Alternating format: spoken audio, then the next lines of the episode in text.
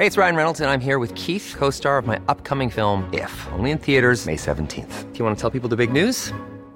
All right, I'll do it. Sign up now and you'll get unlimited for $15 a month in six months of Paramount Plus Essential Plan on us. Mintmobile.com slash switch. Upfront payment of $45 equivalent to $15 per month. Unlimited over 40 gigabytes per month. Face lower speeds. Videos at 480p. Active Mint customers by 531.24 get six months of Paramount Plus Essential Plan. Auto renews after six months. Offer ends May 31st, 2024. Separate Paramount Plus registration required. Terms and conditions apply if rated PG.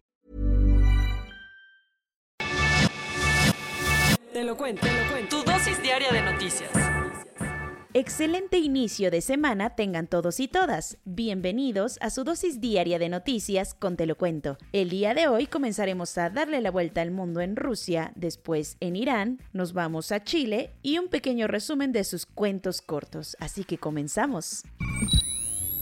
Ay, nanita, las fuerzas rusas estuvieron duro y dale el fin de semana al punto que intensificaron el cerco a Kiev y atacaron una ciudad muy cerca de Polonia. Oye, tranquilo viejo. Este domingo por la madrugada el ejército de Rusia lanzó cerca de 30 misiles directito contra el Centro para el Mantenimiento de la Paz y la Seguridad Internacionales, una base militar ucraniana ubicada en la ciudad de Viv, al occidente del país. El tema es que los ataques se registraron a 25 kilómetros de la frontera con Polonia, un país miembro de la Unión Europea y de la OTAN. El ataque aéreo dejó 35 muertos y 134 heridos, pero también encendió las tensiones de que el conflicto podría escalar aún más. De hecho, Washington aseguró que si Rusia tocaba a Polonia con el pétalo de un misil, la OTAN entraría con toda su fuerza a defender a su aliado. ¿Y cómo van las otras ciudades? Pues sufriendo, pero resistiendo en este día 19 de guerra. Un ataque ruso contra una zona residencial en Mykolaiv, una ciudad porteña al sur del país, dejó nueve personas muertas. Mariupol, uno de los epicentros de los ataques en los últimos días, continuó bajo fuego todo el fin de semana, mientras que el cerco ruso sobre Kiev se intensificó aún más y las tropas rusas ya se encuentran a escasos 25 kilómetros de la capital ucraniana. ¿Qué onda con las bajas? Te cuento que Naciones Unidas aseguró ayer que estos casi 20 días de guerra han dejado 596 civiles muertos, incluidos 43 niños. Por su parte, el presidente Volodymyr Zelensky confirmó que van 1.300 soldados ucranianos muertos, muchos de los cuales fueron homenajeados este fin de semana. Otra de las personas que murió por la guerra fue el periodista y cineasta estadounidense Brent Renaud, quien murió tras recibir un disparo en Irpin, a las afueras de Kiev.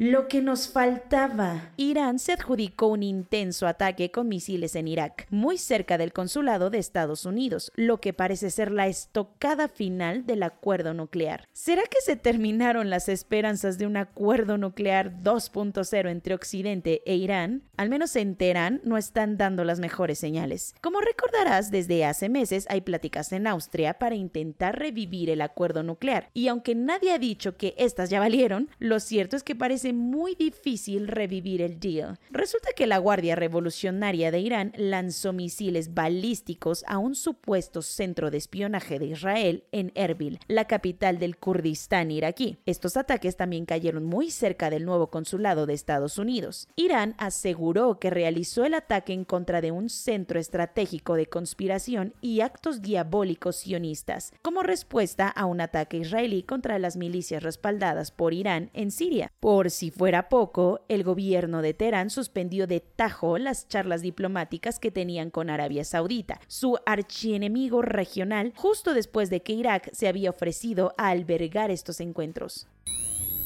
La nueva era chilena. Con la intención de liderar una nueva generación de izquierdas latinoamericanas, Gabriel Boric tomó posesión como el nuevo presidente de Chile. Las puertas del Palacio de la Moneda se abrieron para el que será el presidente más joven en la historia de Chile. Gabriel Boric, de 36 años, tomó posesión el viernes como el nuevo mandatario de su país. Así, el líder estudiantil se convirtió en el político en el que han recaído las esperanzas chilenas para sepultar el legado de la dictadura. Pero ¿por qué tanta ilusión? Chile está redactando una nueva constitución escrita por ciudadanos, así que la presidencia de Boric le da la esperanza a muchos de que el país finalmente se comprometa con la justicia social, la igualdad de género, el respeto a los derechos humanos y tantas otras banderas de las izquierdas socialdemócratas. La ceremonia de investidura se realizó en la sede del Congreso en Valparaíso, hasta donde llegaron personalidades como los presidentes de Argentina, Bolivia, Ecuador o el rey de España. Luego Boric viajó a Santiago para salir al balcón del Palacio de la Moneda a dar su primer discurso como presidente en el que habló sobre la crisis migratoria, las luchas de los pueblos originarios y la desigualdad. Cuentos cortos. Un nuevo atentado se hizo en el Caribe mexicano. Lamentablemente, un empresario de origen británico fue víctima de un ataque cuando manejaba su auto en la avenida Calacoco en Playa del Carmen, Quintana Roo, donde perdió la vida. Para colmo, venía acompañado de su hija de 14 años que salió herida, aunque afortunadamente ya se encuentra fuera de peligro. Dos de los delincuentes se querían dar a la fuga, pero fueron alcanzados por la poli municipal. Ahora la Fiscalía del Estado ya está en las investigaciones. Tristemente, la violencia en la zona turística de Quintana Roo va que vuela para preocupar a las autoridades por tantos ataques. La primera gran batalla democrática por el futuro de Colombia tuvo lugar este domingo en las urnas. En esta ocasión se eligieron las dos cámaras del Congreso y los candidatos que serán los abanderados de las coaliciones de izquierda, centro y derecha para la primera vuelta de las presidenciales del 29 de mayo. Eso sí, de necesitarse, la segunda vuelta será el 19 de junio, con más del 70% escrutado, como era de esperarse, Gustavo Petro arrasó por la izquierda, Sergio Fajardo apenas pudo en el centro con el 32% y Federico Gutiérrez en la derecha va firme. En la parte legislativa el conteo pues sigue lento. Al régimen de Daniel Ortega en Nicaragua le vino como anillo al dedo la sentencia que recibió la opositora y ex candidata a la presidencia, Cristina Chamorro. La justicia nicaragüense la halló culpable por varios delitos, incluyendo lavado de dinero. Este relajo no es nuevo, ya que desde junio del año pasado la tenían en arresto domiciliario por estas acusaciones, mismas que convenientemente para Ortega la dejaron fuera de la carrera presidencial y de las elecciones de noviembre. Ahora Ahora Cristina enfrenta una pena de hasta 13 años de prisión y su hermano Pedro anda en las mismas.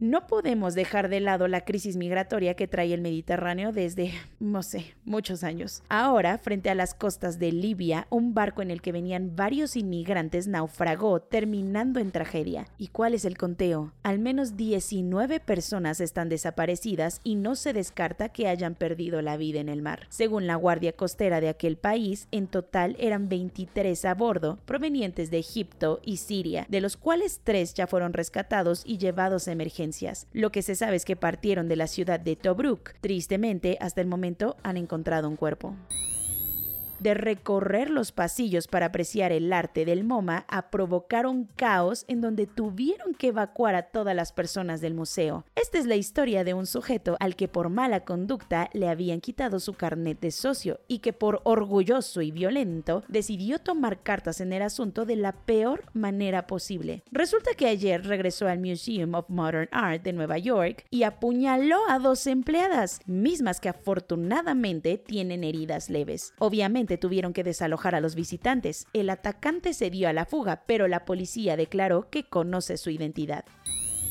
el mejor quarterback de todos los tiempos, regresó del retiro. Tras 40 días de haber anunciado que dejaría para siempre las canchas de la NFL, Tom Brady avisó que siempre no y que después de platicarlo bien con la almohada, regresará para dar los trazos de los bucaneros de Tampa Bay para la temporada 2022. Así se lo avisó a sus fans y haters y donde les dijo que todavía no se siente listo para dejar de jugar el deporte de sus sueños. Con esto, el que para muchos es el mero GOAT volverá a jugar la temporada 23 de su exitosa carrera. También creo que sintió que su retiro no tuvo tanta atención como él quería, no sé ustedes qué opinan. Igual es un buenazo.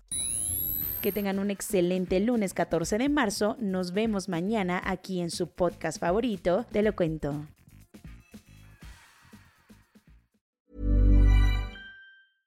Hey, it's Paige DeSorbo from Giggly Squad. High quality fashion without the price tag. Say hello to Quince.